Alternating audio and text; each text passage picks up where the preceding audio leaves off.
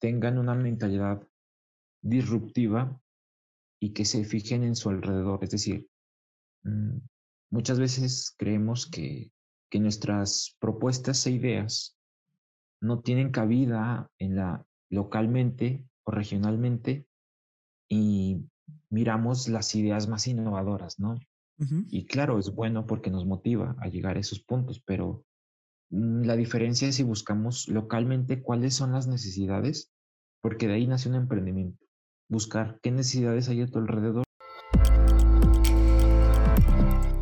Hola, ¿qué tal amigos? Bienvenidos a un episodio más del podcast Bien Prendiendo. Mi nombre es Héctor Garza y como de costumbre estoy muy contento por estar una vez más trayendo lo mejor del emprendimiento científico de Latinoamérica. Para quienes nos escuchan por primera vez, eh, la intención es despertar esa curiosidad que llevamos dentro como científicos, como investigadores y mostrar que existe un camino alterno a la academia dentro de la academia y que es posible seguir haciendo investigación a pesar de estar emprendiendo. Por eso invitamos a emprendedores para que nos cuenten eh, sus experiencias en el camino del emprendimiento científico y, y, quienes nos, además, nos demuestran día con día que es posible tener un impacto real en la sociedad, el medio ambiente o la industria y que el conocimiento generado en un proyecto de investigación puede ir más allá de un artículo científico. El día de hoy tenemos a un emprendedor cuyo proyecto se centra en la bioremediación de aguas residuales con el uso de microalgas mismas que aprovecha y comercializa para su uso como bioestimulantes agrícolas. Así que acompáñennos a escuchar su historia de bioemprendimiento y si ya está listo, comenzamos.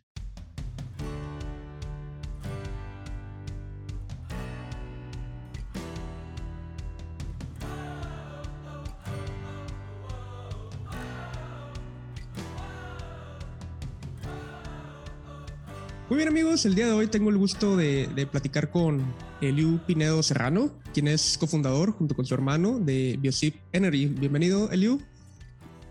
Hola, buen día. Muchas gracias por la invitación. No, al contrario, gracias a ti por, por, aceptarlo y por estarte tomando el tiempo de platicarnos tu, tu experiencia de, emprendimiento.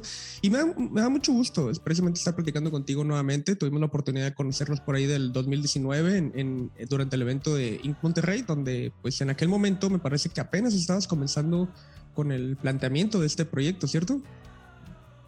Sí, así es. Cuando ya estábamos en el Inc. Monterrey, teníamos ciertos avances técnicos, em, también algunas investigaciones que nos ayudaban a poder visualizar el proyecto, pero el proyecto no estaba en absoluto plasmado ni escalado ni nada por el estilo. Es ahí cuando nos, eh, también el Monterrey nos ayudó un poquito a conocer personas que en un futuro, cuando estuviéramos un poquito más maduros eh, con el proyecto, podíamos volverlos a contactar. Y efectivamente ahí fue cuando cuando todo estaba en proceso idea aún también. Excelente. Pues muy bien, pues llegó la hora entonces de que nos des tu elevator pitch y nos digas qué es Biosip Energy. Claro, nosotros nos enfocamos en la biotecnología de microalgas, ese es nuestro principal fuerte. Sin embargo, Biosip Energy nace de emplear las microalgas para soluciones sostenibles y sustentables para un sector tan importante como es la agricultura porque hoy en día la agricultura no, no es sostenible aún. De acuerdo a la ONU, es el responsable de un 20% de las emisiones de gases de efecto invernadero. Además, la erosión que causa la agricultura intensiva actual, la erosión en el suelo, ha provocado que se, por ejemplo, a nivel mundial, se erosionen cada cinco segundos una superficie igual de terreno a una cancha de fútbol soccer. Entonces, esto es por el mal uso de químicos, para la fertilización y nutrición vegetal. Y el agua también es contaminada por estos químicos que son derramados y filtrados al subsuelo y pues se contaminan estos mantos acuíferos. Entonces, eh, Energy busca soluciones para sopesar estas, estas circunstancias que en un futuro nos van a repercutir a todos, como ya sabemos, pero para que tengamos un poquito más de idea, para si continuamos así para el 2050, más del 90% de los suelos del mundo va a estar erosionado, los suelos agrícolas. Y si se erosionan los suelos agrícolas, pues eh, lamentablemente la opción o que buscan la opción más rápida es talar, ¿no? O, deforestar.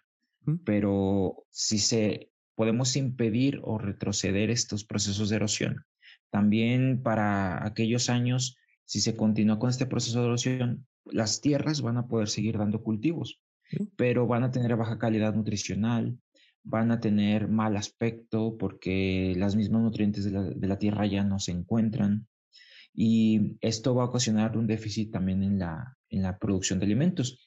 Hay muchos emprendedores que ya se dedican a buscar soluciones de decir, eh, ya los alimentos han perdido su calidad, entonces hay que retomar la calidad de los alimentos. Así como hay emprendedores que se enfocan en, en mejorar las condiciones de los suelos o renovarlas de la erosión, hay emprendedores que se enfocan en eh, cómo puedo yo mejorar la calidad nutricional de la manzana que me estoy comiendo, porque hace algunos años ha perdido su calidad nutricional. Está más grande, está más jugosa, pero tiene otros nutrimentos, es carente de nutrimentos en algunos aspectos. Y, bueno, entonces nosotros eh, al, tenemos un proceso ecológico sostenible para la obtención de microalgas. Nosotros ampliamos aguas residuales urbanas. ¿Y por qué usamos aguas residuales urbanas? Porque las microalgas son capaces de limpiar el agua, eh, el agua de estos contaminantes. Nosotros cuando vemos un agua residual urbana, la vemos como coloquialmente decimos agua negra, ¿no? Y es porque todos estos compuestos están disueltos en, el agua. Eh, la agua puede también estar contaminada con sólidos grandes, sólidos que se pueden ir filtrando, ¿no? Pero hay compuestos eh, nitratos, fosfatos, sulfatos, que esos ya están solubles en el agua y que un proceso físico no los va a separar, sino son procesos eh, bioquímicos o químicos los que permiten la purificación de la misma. Es entonces que las microalgas, como son seres microorganismos fotosintéticos, como las plantas, requieren luz del sol para crecer y transforman el dióxido de carbono en oxígeno. Es el mismo proceso metabólico que cualquier otra planta, solamente que estas son unicelulares, son una sola célula por muchas poblaciones, en una población muy grande. Entonces, las microalgas, además de su fuente de carbono, que es el dióxido de carbono, pues ellas emplean todos estos contaminantes de sulfatos, nitratos, eh, carbonatos y demás para poder, eh, mm, son como un, su enriquecimiento del medio de cultivo y les permite acelerar su metabolismo y, reproducirse más rápido. Entonces, a medida que se van reproduciendo ellas en estas aguas residuales, van eliminando esos contaminantes del agua porque los van tomando del agua para poder seguir multiplicándose. Entonces es así como se sucede el proceso de bioremediación de agua residual. Y nosotros, cuando ya se, se hace esta bioremediación de agua residual, nosotros tenemos, se, va acumulando la biomasa, se van reproduciendo y al cúmulo de todas estas microalgas también les llamamos biomasa. Y estas microalgas, después nosotros las concentramos, les hacemos un proceso de filtración. ¿Por qué de filtración? Porque en el agua residual hay huevecillos de parásitos. Entonces, nosotros hacemos un proceso de filtración antes de concentrarlas eh, por un tamizado de micrómetros y después eliminamos ese proceso, esos huevecillos. Después vamos a, a concentrarlas ahora sí toda la biomasa. La concentramos y obtenemos lo que es el concentrado de microalgas, que es hasta 30 gramos litro, lo llegamos a concentrar y se obtiene el bioestimulante de, de microalgas. Nosotros ya hemos probado el bioestimulante en algunos cultivos y pues ha tenido como maíz, por ejemplo, fresa, cebolla, eh, frijol, alfalfa, y ha tenido muy buenos resultados. ¿Qué es lo que hace que las microalgas funcionen como un bioestimulante agrícola? Pues bueno, eh, principalmente tienen una alta cantidad de materia orgánica, es decir, la, pared celular que tienen las, las microalgas está muy, es muy rica en materia orgánica y esa materia orgánica a su vez está conformada en, proteínas y, muchas estructuras, eh, ah, bueno, moleculares que pueden, al separarse, pueden dar lugar a, mm, estructuras o moléculas de interés y asimilación de las plantas, como cuáles, por ejemplo, las hormonas vegetales. Hay hormonas vegetales que se llaman giberelinas, citoquininas, Estas, estas hormonas vegetales están contenidas en las microalgas, muchas veces también en el citoplasma y, también muchas veces en el medio de cultivo, como cualquier microorganismo secreta muchas cosas al medio de cultivo. Y es ahí donde cuando nosotros los aplicamos a los cultivos, estas hormonas vegetales naturales se aprovechan por las plantas, que estas muchas, algunas son especializadas para enraizamiento, otras son especializadas para la formación de estructuras eh, como hojas, tallos, otras son especializadas para la, la, floración y muchos eh, procesos metabólicos de la planta. Entonces es, es, es, por eso mismo que las microalgas son agentes que permiten esa estimulación a las plantas. Pero no nos confundamos porque hay personas que me dicen, bueno, ¿y cómo actúan las microalgas en el suelo? Ellas van y ayudan a la planta como un proceso simbionte. No, aquí no ocurre eso. Las microalgas son muy ricas en todas esas estructuras porque a su vez los han tomado de la transformación de los contaminantes, ¿verdad? Del agua. Las transformaron en estructuras. Entonces, las microalgas, cuando las vaciamos, más bien las vertimos en el suelo, pues estas se destruyen, se degradan por los microorganismos que naturalmente existen en todo suelo.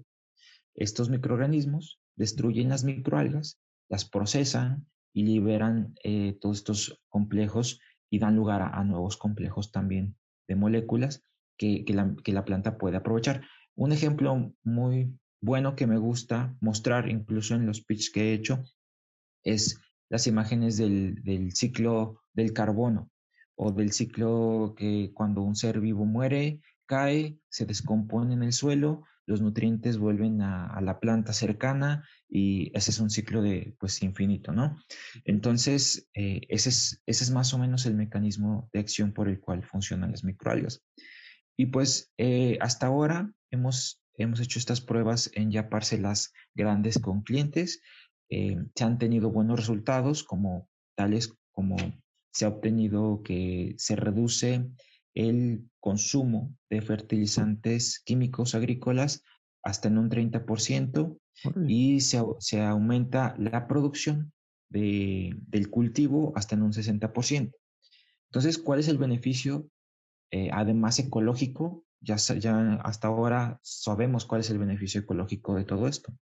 Pero entonces el beneficio ahora al, al cliente, nuestro cliente meta es el productor, pues el productor agrícola, pues va a ser de que él va a usar menos eh, químicos para, o, por ejemplo, urea, los nitrogenados, los, los de fósforo, el NPK, para poder fertilizar su cultivo. ¿Por qué? Porque la planta está permitiendo, más bien la microalga, perdón, está permitiendo que haya un correcto desarrollo radicular. También hemos, es lo que hemos visto. Hay un mejor desarrollo radicular en las plantas. Las, por lo regular, las plantas tienen diferentes. Nosotros vemos una planta y tiene una sola raíz y la vemos toda, decimos, es la raíz, ¿verdad? Pero en la misma raíz también hay clasificación de los tipos de raíces. Hay unas raíces que, por lo regular, las plantas tienen las raíces de absorción de agua, las de absorción de nutrientes y unas, unas plantas tienen raíces de soporte. Entonces, como el maíz, por ejemplo. Entonces, eh, estas microalgas fomentan a que haya un metabolismo acelerado para la, el crecimiento de las raíces absorbedoras de nutrientes. Entonces, cuando una planta eh, tiene estas capacidades, pues logra asimilar mejor los nutrientes que hay en el suelo y, ya no se quedan, mm, digamos, vertidos o tirados en el mismo suelo agrícola, porque hay muchos agricultores. Sí, porque hay muchos agricultores que, por ejemplo, eh, le ponen y le ponen eh, pues agroquímicos para nutrición y, ellos sin saber que más del 40% de los químicos de nutrición quedan en el suelo, no se absorben. Entonces, ese, ese también beneficio económico estamos dando a los agricultores con todo este proyecto. Ok. Entonces, pudiéramos decir que, que eh, el, o sea, el beneficio de utilizar microalgas, porque o sea, lo que te quería preguntar era, ¿por qué utilizar microalgas? Es con respecto, por ejemplo, a bacterias promotoras de crecimiento como, como Acidospirillum, pues es todo eso que mencionas, ¿no? Este, la, las ventajas de que también tienen todas estas eh, fitohormonas que, que ayudan a las plantas.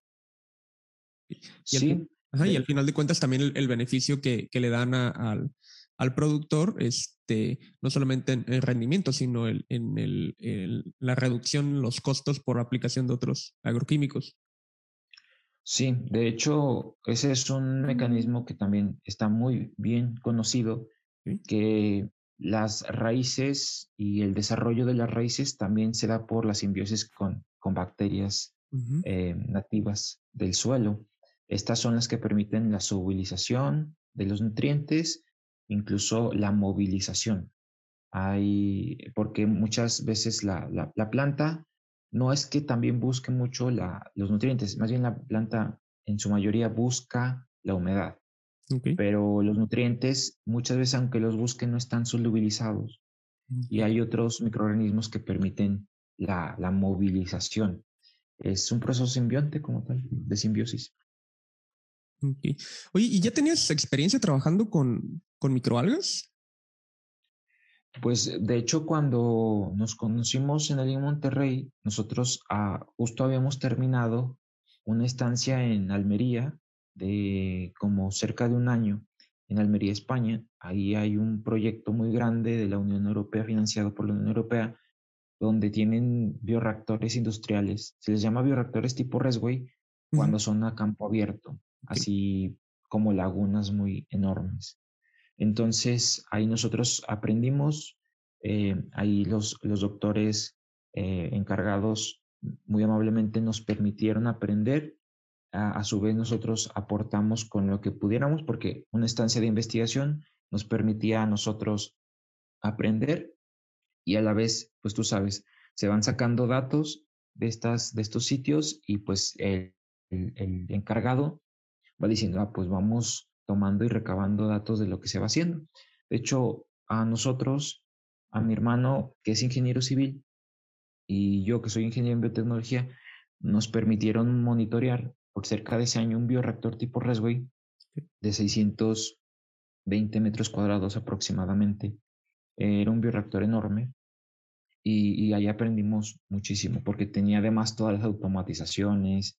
Vimos, pudimos observar cómo estaba el proceso de punta, eso y ya. ¿Y cómo funciona? Mm.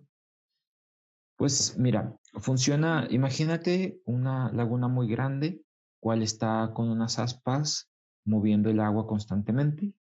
Como las microalgas son acuáticas, que eso también me faltó mencionar, son acuáticas, ellas necesitan estar en constante movimiento para poder captar la luz del sol. Eh, esa es la finalidad de la agitación en, esos bioreactores. Y las, los principales puntos de control para poder monitorear un cultivo de microalgas son el oxígeno disuelto, el pH, conductividad eléctrica, eh, y esos son los más importantes. ¿Y por qué oxígeno disuelto? Porque las microalgas, pues como ya mencioné, son fotosintéticas, producen oxígeno y algunos radicales de oxígeno también. Y estos pueden quedar solubilizados en el agua. Y si y hay un exceso de oxígeno disuelto, bueno, el parámetro es oxígeno disuelto, pero en realidad se miden todas las especies eh, de, oxígeno. Ahí puede ocurrir un proceso de, inhibición a la microalga, mm. se le llama fotoinhibición. Mm. Entonces, es un, eh, creo que dentro de todos los puntos de control, ese es el más importante, porque mm, entre más sol haya, más oxígeno habrá. Pero tenemos que controlar el oxígeno disuelto. ¿Y cómo se controla el oxígeno disuelto? Con aireadores. Por ejemplo, si se ponen en, la misma laguna, en el fondo, aireadores, o sea, que echen burbujas de aire, pues vamos a permitir que, que se vaya, sol, bueno, desprendiendo hacia el ambiente gran parte de, de, ese oxígeno disuelto en el agua. Y mm, a grandes rasgos ese sería el funcionamiento. Eh, permitir que, que se suceda el metabolismo de esa manera, esos puntos de control, y luego ya se, se aprovechan. Que en, en la biotecnología de microalgas hay dos etapas importantes, el upstream y downstream, que es el, bueno, creo que en la ingeniería de bioreactores está mencionado así, de hecho creo también. Creo que sí, sí. Y entonces es ahí donde también se aplican estos términos de todo lo que se tiene que hacer para la obtención de biomasa y todo lo que se hace después, las operaciones unitarias necesarias para el procesamiento de la biomasa. Ok. ¿y, y este eh, bioestimulante puede ser aplicado a cualquier eh, cultivo agrícola o de qué depende eso? Puede ser aplicado a cualquier cultivo agrícola, sí. Ok. Mm, sin embargo, por ejemplo, también hay eh, puntos de control. Por ejemplo, como bien dijiste cuando me preguntaste, ¿ya tenías experiencia en microalgas? Pues sí, la tenía, pero digamos que hasta que monté la planta piloto y pude empezar a obtener esta biomasa y em, emplearla, es donde me empecé a meter un poquito en el sentido agronómico. Yo como biotecnólogo sé un poquito de biotecnología vegetal, eh, no del todo porque no estoy especializado, pero eh, me empecé a, involucrar y también en la agronomía. Por ejemplo, y una vez hice un experimento de germinación y pues, ¿qué tan sencillo? Dije, bueno, yo pensé, muy sencillo, ¿no? Simplemente pongo las semillitas como el frijolito de la escuela y le pongo lo que necesita, ¿no? Pues de hecho sí, lo hice así. Eh, le estuve aplicando el bioestimulante, pero pasaron 10 días, 14 días, eran semillas de tomate y no germinaban, no germinaban. Y, y, lo, y lo que me pareció extraño, sobre todo, es que las tenía en cajitas Petri y luego la, la caja Petri que nada más le estaba poniendo agua, sí estaba germinando. Entonces yo dije, bueno, ¿qué estará pasando aquí, verdad? ¿Las habré podrido de tanto que le puse? Eh, no, resultó que es porque las microalgas, bueno, de acuerdo, ya me puse a investigar en artículos relacionados y algunos autores mencionan que, que, las, que los estimulantes a partir de microalgas poseen muchas eh, fitohormonas, hormonas vegetales, y un exceso de hormonas vegetales en, el proceso, en la semilla causa inhibición de la germinación. Entonces es ahí donde dije, mm, pues hasta eso es muy importante saberlo, no lo sabía. Y respecto a la pregunta que dices que si se ha aplicado para todo cultivo, sí, se ha aplicado para todo tipo de cultivo, no hay, eh, digamos, este sí, este no. Lo que va a variar sería qué tanto le ponemos de microalgas, cuántos litros de concentrado y para poder saber, por ejemplo, si está en una etapa de germinación también en suelo, que sea una semilla sembrada, pues ahí va a ser un poquito diferente también cuánto le agreguemos, así cuando va a ser una, un cultivo de plantación, que hay muchos cultivos de hortalizas, que la plántula se hace por separado y cuando ya está preparada la plántula se va a, la tierra a, a, plantarla. Entonces, pues sí, no hay discriminación de cultivos realmente. Sí, no, y más bien la pregunta era también por pensando en las eh, los requerimientos nutricionales de, cada cultivo, que imagino que van a ser distintos, y también de la etapa de desarrollo en la que se encuentra la planta. De hecho, qué bueno que, sí, de hecho, qué bueno que mencionaste ese tema de los requerimientos nutricionales y qué es lo que aporta también las microalgas aparte de las famosas hormonas. Pues fíjate que nuestro consorcio de microalgas, que también cabe destacar que es un consorcio que nosotros aislamos localmente de la región. Nosotros fuimos eh, y ya tenemos ahora un, fuimos a una, un lugar donde había aguas residuales, empezamos a, a, tener cultivos controlados hasta que ya tuvimos un consorcio estable. Aquí está actuando más de una microalga, no es una sola, no es, un, no es un, una cepa única, es un consorcio. Entonces, lo que aporta este consorcio en cuanto a requerimientos nutricionales, por ejemplo, de nitrógeno solamente tiene 2%. De fósforo no llega al 1%, ni, ni el potasio de 1% tampoco. Pero posee muchos microelementos, zinc es muy alto en, zinc, tiene ácidos húmicos, fúlbicos, tiene también estas hormonas que te mencionaba. Entonces, a pesar que el producto de las microalgas es carente del NPK, lo que estamos viendo que, que ayuda a la planta a, mejorar esa absorción de, nutrientes y acelerar su metabolismo o fisiología para que pueda tomar mejores nutrientes del suelo. Y realmente eso no ha sido un impedimento, sino le estamos viendo un, beneficio que claro, que si fuera un producto que tuviera grande, buenas cantidades, mejor dicho, de NPK, pues sería lo, lo ideal, ¿no? Pero aquí estamos dando, diciéndole al productor con los resultados que pues él puede usar esto, estos, este estimulante de microalgas y puede disminuir sus usos de, de, químicos para nutrición. Porque también algo que hay que destacar, por ejemplo, el año pasado, 2021, los fertilizantes nitrogenados y los químicos subieron hasta en un, perdón, un 100% su precio eh, a, público.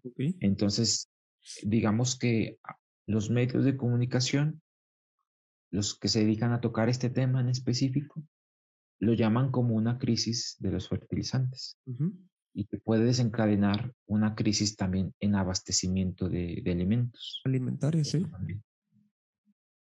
Sí, entonces, o sea, y, o sea, es muy importante entonces lo, eh, el, producto que ustedes tienen, porque eh, pues no solamente ayuda al, productor, sino que eventualmente, pues al disminuirle los costos a ellos, también al, final de cuentas al, consumidor final. Esperemos que sí, porque digamos que la cadena, la cadena de, de valor dentro de, la, de los alimentos, fíjate que no tiene uniformidad. Okay. Digamos, lo que quiero decir es que, al menos no aquí en México, eh, lo que quiero decir es que el productor, él siempre está a merced, como cualquier otro productor de alguna otra situación o algún otro producto, de, de, la demanda, ¿no? Del mercado. Pero aquí lo que está sucediendo es que el productor, él está a merced también de que no, siempre de los intermediarios. Intermediarios. Acá en México, perdón, en Zacatecas, les, les llamamos o les llaman coyotes, no sé ya cómo les llaman. ¿No les llaman allá así? No, no, no, no, no tienen un término así, este, no, intermediarios. sí, por intermediarios también me, refiero a, por ejemplo, te voy a mencionar un ejemplo de acá, el frijol. Okay. Eh, Zacatecas es uno de los principales productores de frijol a nivel nacional. Entonces, eh, pero aquí lamentablemente no ha habido una organización muy buena de parte de los productores y ellos se tienen, tienen que ir a vender su frijol a bodegas. Okay. Y estos de las bodegas pues lo compran incluso muy bajos precios. Al precio que ellos quieren prácticamente, ¿no? Exacto. Y luego ellos ya lo revenden a X empresa y donde empaquen, donde ya se la vendan al consumidor. Mira, por lo regular, ah, pues para también con el mismo ejemplo del frijol. Digamos que al productor se lo compran, si bien le va, y eso por los precios de garantía que se han puesto estos últimos dos años, como en 14 pesos el kilo. Okay. Pero antes llegaban a pagarles hasta 6 pesos el kilo, 8 pesos el kilo. Y sucedía de que, por ejemplo, estos intermediarios lo compraban a ese precio y después mm, lo vendían a, eh, al precio público, me refiero, ya el frijol pinto en 28 pesos el kilo y tal. Claro, envasado, limpio y todo, pero es una enorme diferencia de, de, dinero sí. a cómo se la compran al productor a cómo está el precio público. Y es lo que te digo que por eso no, no hay una uniformidad de, de, la cadena de valor. no, no, le, no existe aquí en México. Oye, Liu, ¿y actualmente qué capacidad de producción eh, tienen? Sí, nosotros la planta piloto apenas la montamos en, en este febrero pasado y es una superficie de alrededor de 130 metros cuadrados, mm. en el cual pusimos unos bioreactores que ya no son nivel laboratorio, los podemos considerar nivel industrial de 90 metros cuadrados cada uno, cada uno de estos bioreactores tipo Resway tiene la capacidad de captar hasta 3.500 litros de agua por vez. Entonces, nosotros eh, captamos cerca de un poco más de 40.000 litros de agua residual mensual y liberamos hasta 37 mil litros de agua libre de contaminantes cada, cada mes. Y esto equivale a como a tratar el agua de 11 personas diarias, más o menos. Es, es el equivalente, o 330 personas al mes, también es otro equivalente.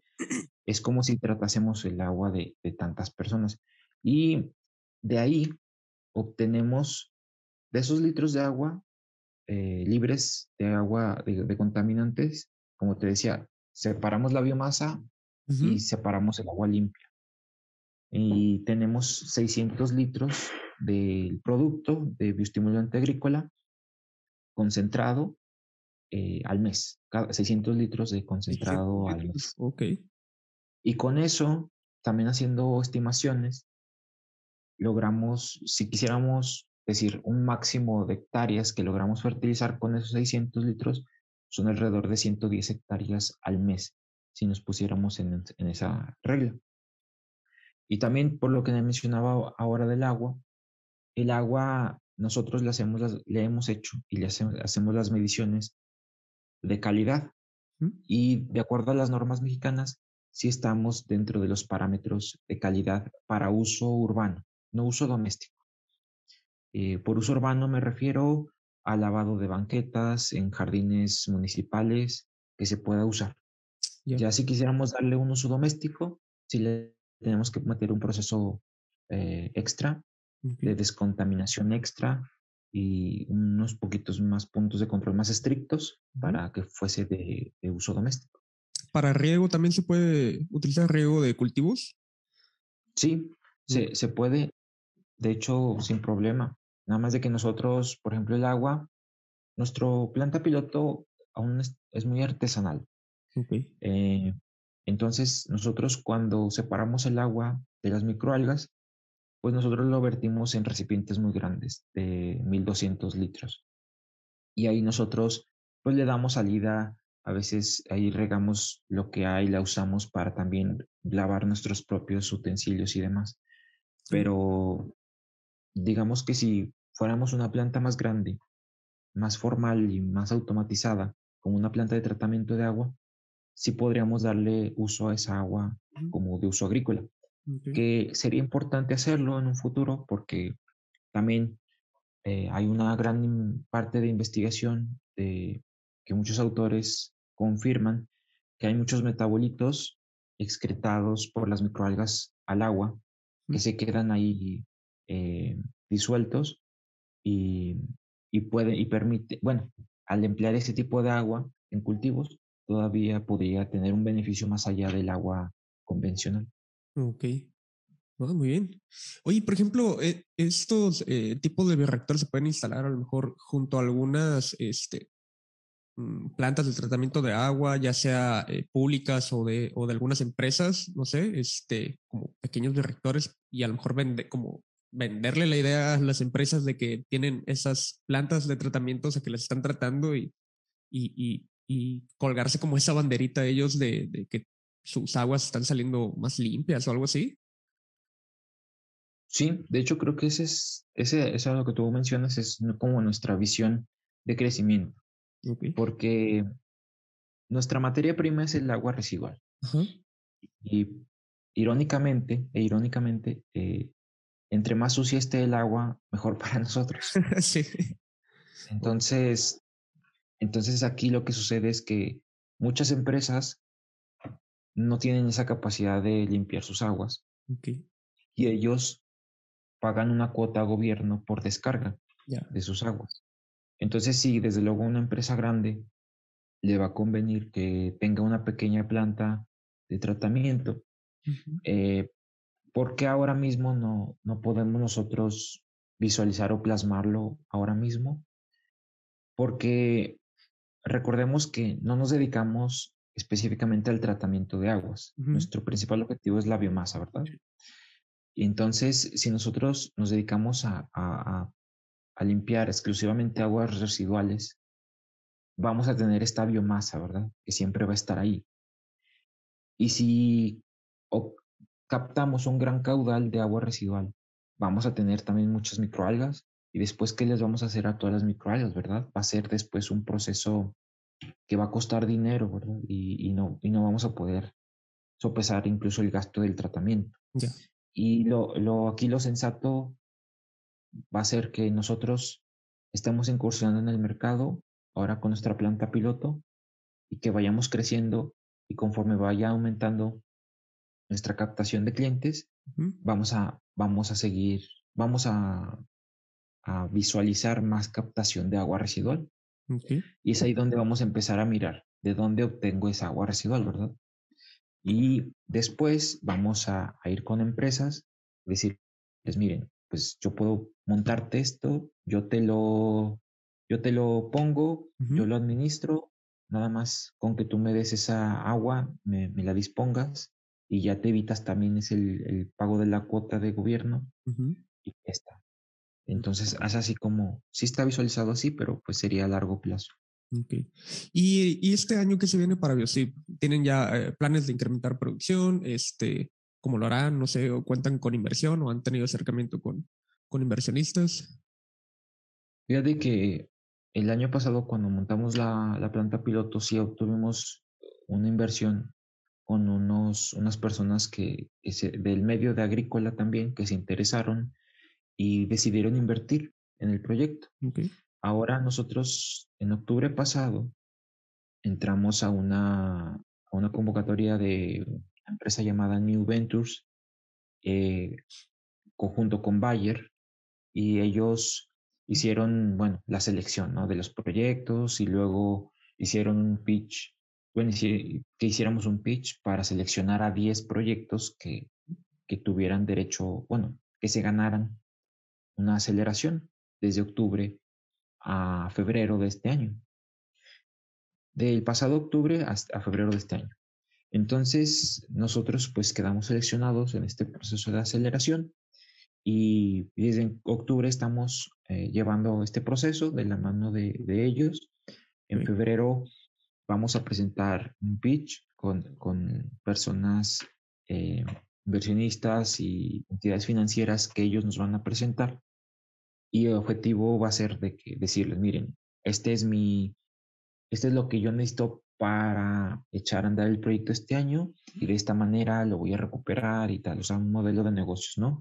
Pero ya con, con la mentoría de, de ellos. Y, y, pues lo que planeamos este, este año es poner parcelas demostrativas ya estratégicamente, al menos en el estado de Zacatecas, y, y poderles darle un seguimiento ya a varias personas eh, al mismo tiempo y que estas parcelas demostrativas sirvan como puntos de encuentro de eventos demostrativos. Mm. Eh, se les invita a productores, lo vean, lo, visual, lo puedan ellos tocar, palpar y demás.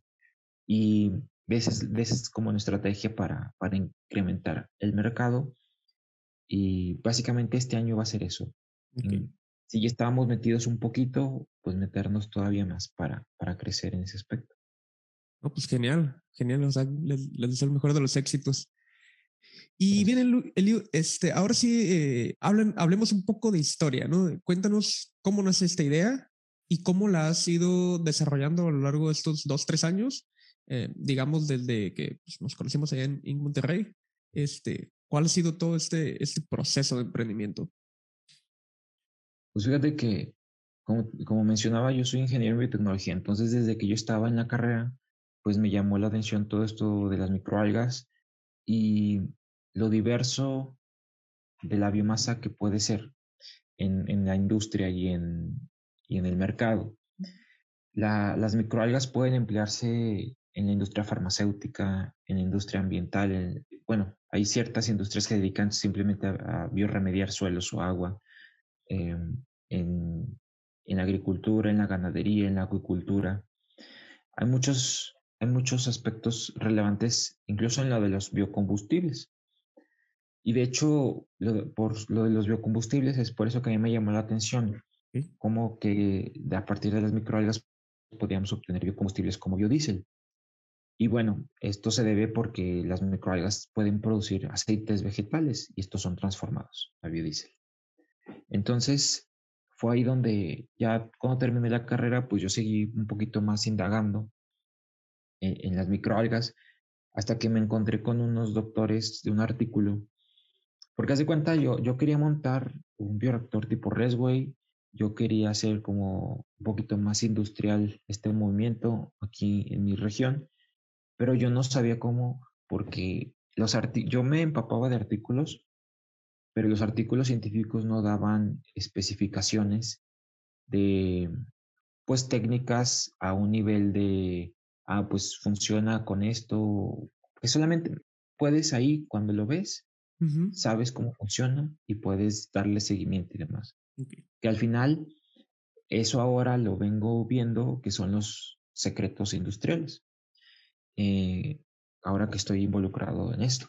Pero entonces el doctor nos permitió, como te digo, nos permitieron hacer una estancia y tal. Pues ahí lo que tuvimos que hacer, el doctor nos dijo, pueden venir a hacer una estancia, pero ustedes se van a costear todo. Y dije, bueno, pues hay que echarle ganas. Entonces, lo que hicimos fue estar gestionando en diferentes entidades de gobierno, apoyo. Yo ya estaba trabajando para entonces, estoy hablando que yo tenía como unos 26 años, más o menos, o 25, y, y yo tenía unos ahorros también. Y, y de hecho le dije a mi hermano, pues primero ve tú, mi hermano que es ingeniero civil, ¿y por qué? Bueno, hasta ahora quizá nos preguntamos por qué un ingeniero civil en todo esto, ¿no? De biotecnología. Pues porque haz de cuenta que al final de cuentas son estructuras ya de que hasta ahora, hasta ahora mismo son simples, pero ya cuando se escalan a un nivel industrial ya son estructuras civiles. Okay. Entonces es ahí donde mi hermano, a pesar que es ingeniero civil, yo le platicaba y él pues no se imaginaba cómo podía ser o cómo lo podía plasmar. Y, aunque le mostrase videos, pues tenía dudas de cómo estaba estructurado y demás, ¿no? Y incluso la, la mecánica de fluidos, que les enseñan también mucho a los ingenieros civiles, también él pudo al ir darse cuenta de muchos, muchas situaciones. Entonces, pues el proceso fue de que luchamos mucho consiguiendo financiamiento de entidades de gobierno te estoy hablando que conseguimos al menos pagarle el vuelo a mi hermano para que se fuera, pero mientras yo me quedaba aquí, yo seguía gestionando, yo seguía viendo de dónde obtenía y demás, y para su manutención allá. Y bueno, después yo tuve la oportunidad de irme y, también estuve ahí complementando lo que ya sabía. Y pues fueron un periodo de ese año de gastos muy fuertes que solamente corrieron por nuestra cuenta. Y si, si, te digo, pues han sido más gastos propios, eh, porque también, aunque a pesar que se obtuvo un financiamiento de algunas entidades de gobierno, eh, pues eran pequeñas ayudas más que financiamiento, eh, que nos ayudaban a, a, respirar un poquito más. Respirar un poco. Y pues ahí y fue donde, donde ya empezamos a, con que hubiéramos terminado la estancia, ahí ya se nos, se nos hacía ya un visto bueno, un, punto a favor. Y de hecho ocurrió algo muy interesante cuando estábamos en la estancia, porque, como te decía, a nosotros nos, bueno, a mí en lo personal me llamaba la atención lo de investigar para biocombustibles y obtener biocombustibles, biodiesel. Y pues teníamos el bioreactor a nuestra disposición para hacer lo que quisiéramos también, porque el doctor lo que quería es que se utilizara el bioreactor, se sacaran datos y se enriqueciera el proyecto, porque ese era el, la final del proyecto, ver la, la funcionalidad de las microalgas para ver qué se puede obtener de ellas y demás a nivel industrial. Entonces, pues nos dimos cuenta que allá, haz cuenta que para, que para producir biodiesel a partir de microalgas, las microalgas primero las tienes que hacer crecer y luego las tienes que estresar con limitación de nutrientes. Entonces es ahí cuando empiezan a, generar estos lípidos y empiezan a, hacer esta, esta eh, bueno, puede considerarse ya mm, que la microalga obtener estos lípidos. Pero nos dimos cuenta que la, la obtención de, de, estos lípidos era muy pequeña no se podía obtener gran cantidad. Y luego aparte el procesamiento, porque además está el lípido contenido en el citoplasma de la microalga. Tenía que haber un proceso de disrupción y un proceso de, extracción. Y luego después del proceso de extracción tenía que purificarse, ¿no? Liberarse del, sol, del solvente. Y luego hacer el proceso de, la transformación a, biodiesel. Y luego también hacer una purificación extra. O sea, era un proceso muy complejo que cuando hicimos números, una vez que supimos cuántos lípidos había en la biomasa de microalga, cuando hicimos números, pues tenemos tantos lípidos y de esto tanto se transforma a biodiesel. Vimos que, que no era rentable. Para, una, para una idea de proyecto que quisiera iniciar con eso, no, no podía ser rentable. Quizá para una empresa grande que se dedicaba a eso y que tenía millones y que ya estaba dedicada a las microalgas y que dijera de un día para otro, ah, pues quiero dedicarme al biodiesel, pues sí, porque tenía el modo y ya tenía la infraestructura, ¿no? Pero para nosotros que queríamos iniciar, pues no. Entonces ahí tuvimos que hacer un, lo que se llama el pivotaje y buscar de qué manera podíamos mm, encontrar una solución a, a, usar la biomasa de microalgas en nuestra región, acá en México, y pues sin haber malgastado también la estancia, ¿verdad? Porque decíamos, no, pues tenemos que encontrar una solución. Y pues afortunadamente la encontramos. Encontramos la solución de buscar, de saber que Zacatecas, pues hay un grande mercado agrícola y, y que además que la biomasa respondió bien. Porque también tuvimos que hacer una... Te estoy hablando de que yo ahora mismo tengo una planta piloto de, de 130 metros cuadrados, pero antes de eso, antes de convencer a esta persona que invirtiera para esa planta piloto, yo tuve que hacer un, pues, así literal, un charquito, un hoyito, eh, así como de un metro de ancho por... Sí, bueno, yo le llamo porque está, era muy chiquito, un prototipo demasiado austero. Eh, era un metro de ancho por cuatro de largo. Y, y ahí vertí agua residual, las microalgas que te, que te digo que empecé a aislar, las puse ahí y vi que sí crecieron, vi que sí había buena respuesta y todo. Y fue ahí donde yo logré obtener datos locales. Okay. Y, y pues fue un proceso también de, de, duda, ¿no? Y de incertidumbre. Dije, pues espero y funcione, porque si no, ¿qué voy a hacer ahora? No, pero sí funcionó. Eh, el aislamiento de las microalgas está bien, funcionó y todo. Y pues ha sido una etapa muy, muy complicada y etapas complicadas, mejor dicho, pero que los resultados son los que alientan, que dices, bueno, sí. ahora estoy mal, ahora no, ve, no me va tan bien, mejor dicho, pero va funcionando, eso es lo importante. Entonces, podríamos decir que la parte más difícil de, todo esto ha sido el, el, no sé, el tener ese prototipo o cuál. Mm, yo creo que la parte más difícil yo creo que hubo etapas, muchas etapas, y cada etapa tuvo su, su dificultad. Por ejemplo, en la etapa de la estancia, la dificultad era el, dinero. Que siempre va a ser el dinero la dificultad, ¿no? Pero lo que quiero decir que era el más eh, presente. Y luego cuando regresamos, era cómo montar el prototipo de una manera austera y que funcionara, y, que, y a ver si funcionaba. Y luego cuando ya tuvimos la planta piloto, no estaba ya todo resuelto. Es decir, eh, la planta piloto ya suponía muchos litros de agua residual y muchos litros de microalga y teníamos que hacer pruebas de, ah, pues era la, saber si, bueno, ya teníamos las microalgas, pero ahora funcionaban en cultivos, realmente funcionaban y qué función tenían. Entonces era el proceso también de incertidumbre, ¿no?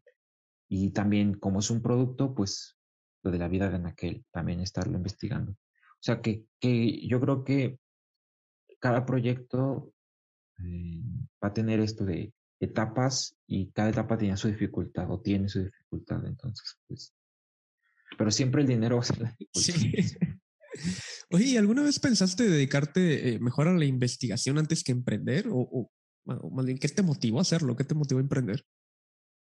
Sí, me, yo muchas veces lo pensé, yo cuando estaba en la carrera, yo incluso pensaba hacer mi doctorado, y ahora mismo no estoy tan seguro, eh, porque, porque pues la investigación me gusta más aplicada. habrá a quien le gusta la investigación básica, pero a mí me gusta más la investigación aplicada y pues corrígeme si me equivoco, pero aquí en México lo que es investigación aplicada estamos en pañales y no es muy abundante que digamos. Y pues eso es lo que me motivó a decir, bueno, conozco cómo funciona esto y me gusta la investigación de por sí, entonces pues voy combinando esto con esto y voy haciendo investigación aplicada y voy obteniendo resultados que generen un, impacto, ¿no? Impacto, porque igual la investigación básica genera impacto, pero en el gremio. Y, mm, y hasta que alguien en el gremio se pone con una empresa, una industria privada, a darle forma a ese conocimiento es cuando ya genera un impacto social. interesante. Así es, y sí, eh, definitivamente tampoco te, te limita, o sea, no es excluyente una cosa de la otra, puedes eh, tener tu emprendimiento y a la vez seguir haciendo investigación. Genial. Sí, eh, porque, porque yo pues tengo que hacer investigación, digamos que cuando hago, vamos a decir, mm, mira, antes en los bioreactores tipo Redway, como está la agitación y está a campo abierto, haz de cuenta que las microalgas se empiezan a ver algunas burbujas en el agua y, mi hermano, bueno, es ingeniero civil, no, no sabe mucho del tema, pero él me decía, es que se estresan, es que ocurre que por la agitación o por el exceso de sol y demás. Y yo, pensé, yo pensaba, no, no se pueden estresar, o quizás sí, pero, por ejemplo, yo me ponía, ¿qué se podrán ser esas burbujas? Y una vez tomé un, frasco transparente y lo dejé ahí y empecé a notar que, el agua verde empezaba a tener muchas burbujas en la pared, así como cuando tienes un refresco, que empieza a tener muchas burbujitas en la pared. Y llegué a la conclusión, bueno, de acuerdo a lo que yo digo, bueno, no puede ser porque estaba, el agua estaba quieta y estaba expuesta al sol y demás. No es más que oxígeno que están generando constantemente los microalgas, pero es tanto el oxígeno que generan que son burbujas visuales al ojo humano.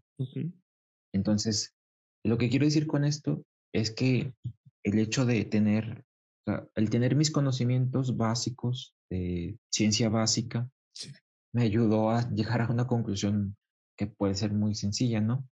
Y es así lo mismo, o sea, la investigación, aunque sea aplicada, siempre va a requerir de la básica, eso es innegablemente, lo sabemos.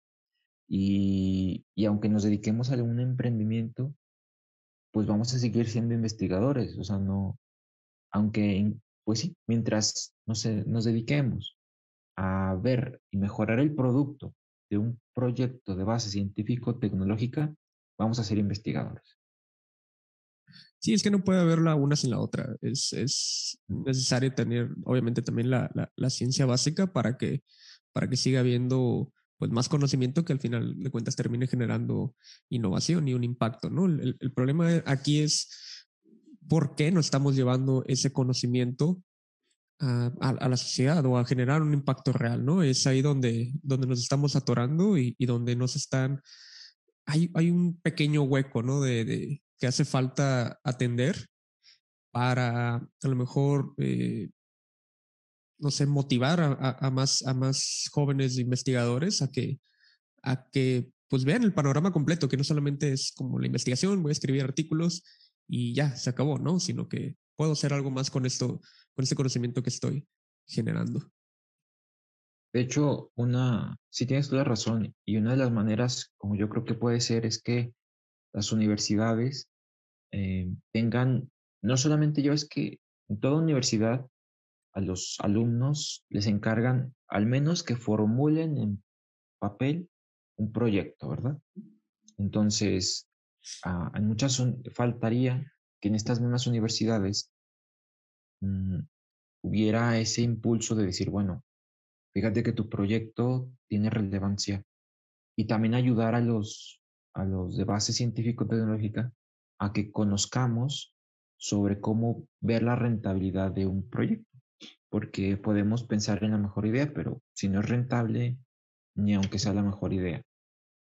Muchas veces no es rentable, una, por como con la, lo que te decía del biodiesel, mm, no da para que sea rentable, ¿no? El mismo obtención de, pero muchas veces es por la carencia de tecnología, también es que no es rentable, porque no hay un mercado que lo acepte, también no es rentable por eso.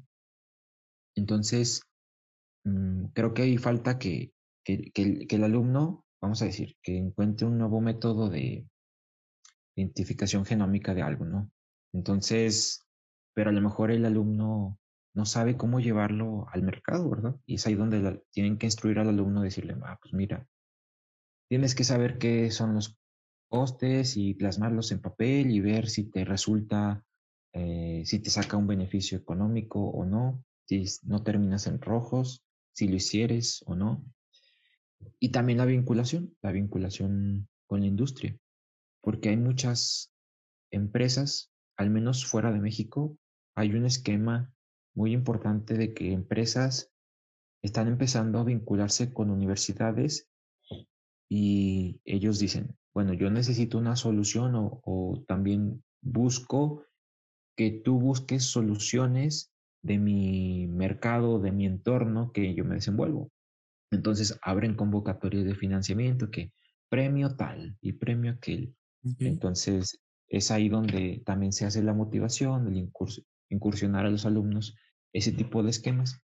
Si te fijas, es un, es un ecosistema muy complejo que tiene que empezarse a, a plasmar, pero desde mi experiencia estoy notando que ya empieza a haber, ya hay muchas entidades privadas que empiezan a hacer este tipo de vinculaciones y ecosistemas. Y creo que es dentro de unos cinco años más, ya vamos a estar en un nivel como eh, muchas ciudades, me refiero al nivel de visualización de, ciudades extranjeras, de, de, vinculación y ecosistema. Así es. Sí, yo también confío en eso y que ojalá también eh, con ACID promueva un poco más el, el, el, emprendimiento, porque hasta parece que lo que, que, no, que no deja, ¿no? Pero bueno, ya esos son otros temas. Oye, Liu, Exacto. ¿quién es un bien emprendedor o bien emprendedora latinoamericana que debería entrevistar en el podcast y por qué? Mm, no me agarras en curva ¿eh? con eso. Mm, quizás sí lo tengo, pero mm, quizá podrías entrevistar a una persona que conozco, se llama Javier Cabrero. Él es una persona que yo lo conocí a él cuando yo estaba con mi proceso de modelo de negocios cuando no tenía nada. Y él me ayudó como a, aterrizar también mucho, a darme, a empezarme a instruir dentro del emprendimiento. Tiene un, tiene software, ¿no? De, de, ah, de modelado de financiero. Más o menos, más o menos este. Ah, pues bueno, lo mencionaba él porque él estuvo un tiempo en el IPC y luego se dedicaba así como que a esa vinculación de a los investigadores les trataba de ayudar con el financiamiento y proyección de sus de sus eh, investigaciones a, hacia un mercado y tal él ahora ya trabaja de manera independiente. Trabajó de manera independiente y ahora creo que está en una empresa como ángel inversionista. Pero lo que a mí me gusta de él es que él tiene la visión de lo que al investigador le falta en México para lograr ser emprendedor y lo que al ecosistema le falta, porque él se ha involucrado en eso, o sea, se, ha desempeñado. Él, él tiene carrera de, de, de proyección de, bueno, de estas de proyectos y de financiamientos y esas cosas, ¿no? De administraciones. No tiene, no es, de, no es ni ingeniero de, en, algo de ciencias, ok ya. de, la salud ni, ni, biológicas. Entonces, pero él, él ha visualizado muy bien cómo funciona eso eh, y esa es como que su prioridad, ver, ver y ayudar a este tipo de emprendedores. Entonces yo creo que digamos que yo sí me gustaría que, que, lo entrevistaras a él porque él tiene una visión muy amplia de, cómo funciona todo este ecosistema, cómo podría funcionar y, y sí, darle marcha con, con, sus propuestas e ideas. Él, él, tiene mucha visión y mucha experiencia también en ese, en ese campo. Va, genial, pues también les estaremos haciendo llegar la, la invitación a, a, Javier. Y ya para terminar, ¿qué consejo le darías a los jóvenes que quieren emprender y no se deciden o les da miedo arriesgarse o no saben por dónde empezar? Pues yo creo que el primer consejo que, que les daría es que tengan una mentalidad disruptiva y que se fijen en su alrededor. Es decir, mm, muchas veces creemos que, que nuestras propuestas e ideas no tienen cabida en la localmente o regionalmente y miramos las ideas más innovadoras, ¿no? Y claro, es bueno porque nos motiva a llegar a esos puntos, pero muchas veces podemos hacer la diferencia si buscamos localmente cuáles son las necesidades, porque de ahí nace un emprendimiento. Buscar qué necesidades hay a tu alrededor, buscar una solución y, y ver si la puedes plasmar. Si esa solución la puedes plasmar, hay algo también que, que, me, que me han dicho a mí que, que lo primero antes de cualquier cosa, que tú tienes una idea, tú tienes un proyecto y antes de meterle dinero y antes de seguirle inyectando, lo primerito que tienes que hacer es el producto mínimo viable, ¿verdad? Y, y lo más austero que puedas.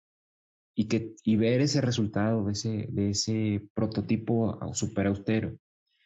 Y que una vez lo veas y que sí funciona, ahora sí, le metes dinero o, o, qué más haces, pero la, la, idea sería que busques soluciones, hagas tu prototipo lo más austero, no importa que digas, no, pues está bien chafa. No, pues es que así es. Entonces, que sepas ese resultado y que con ese resultado, qué impacto generas. Uh -huh. Y ya con eso, si tú tienes ese, eso, qué impacto generas, ya vas a poder buscar a personas que quieran financiarte incluso que te digan, no, pues ahí te va, ya sé que le estás echando ganas y que veo que funciona lo que estás haciendo, te va, hay algo, ¿no? De perdido sí. para el refresco. Entonces, ese sería mi consejo, que, que lo primero que se les venga a la mente, busquen la manera de materializarlo y cuantificar el impacto que genera. Y ya de ahí, digamos que ya están metidos y es un poquito más fácil. Okay. Es, es, hacer eh, pues la primera validación, pues saber si realmente también eh, tu solución a ese problema, pues eh, si la va a comprar un mercado, ¿no? Si va a estar interesado en, en, adquirir esa solución. Sí, y exactamente, tienes toda la razón. Y lo menciono porque fíjate, pues yo pasé por esa situación de que yo me resistía a hacer el, el, el producto mínimo viable. De verdad me resistía a hacerlo porque yo decía, bueno, ya, ya sé que funciona. Yo me decía a mí mismo, ya, ya sé el resultado. ¿Para qué lo hago? ¿Verdad? Yo necesito que me apoyen a más grande. Uh -huh. Pero es ahí cuando las personas no se dan, no saben lo que tú estás pensando, obviamente. Sí. cuando el producto mínimo viable, haz de cuenta que les mostraste tu idea de la cabeza así, tal cual. Y eso es, esa es la ventaja porque nos resistimos mucho todos los que nos dedicamos a ciencia como que nos resistimos mucho, decimos, bueno, ya sé que funciona. O sea, ¿para qué le invierto dinero en eso, verdad? Aunque sea muy poco, pero nos ayuda mucho a, a poder visualizarlo y, más mejor dicho, a que las personas lo visualicen. Genial, me encanta. Eh, pues bueno, Liu, hemos llegado ya al, al, final de la entrevista. Nuevamente te agradezco mucho por haberte eh, tomado el tiempo y me da mucho gusto, la verdad, que sigan, que sigan creciendo y les deseo el, el mayor de los éxitos. Gracias, muy amable. No, hombre, a ti. Y pues bien amigos, es todo por hoy. Muchas gracias por acompañarnos en un episodio más del, podcast. Eh, recuerden seguirnos en, redes sociales, en todas nos encuentran como bienprendiendo. Y no se olviden darse una vuelta también por eh, nuestro sitio web, bienprendiendo.com, donde también encontrarán artículos muy interesantes relacionados precisamente a startups creadas a partir de proyectos de investigación y que están teniendo un gran impacto en el mundo. Entonces, pues es todo por hoy. Nos vemos en el siguiente episodio del podcast Emprendiendo. Hasta pronto.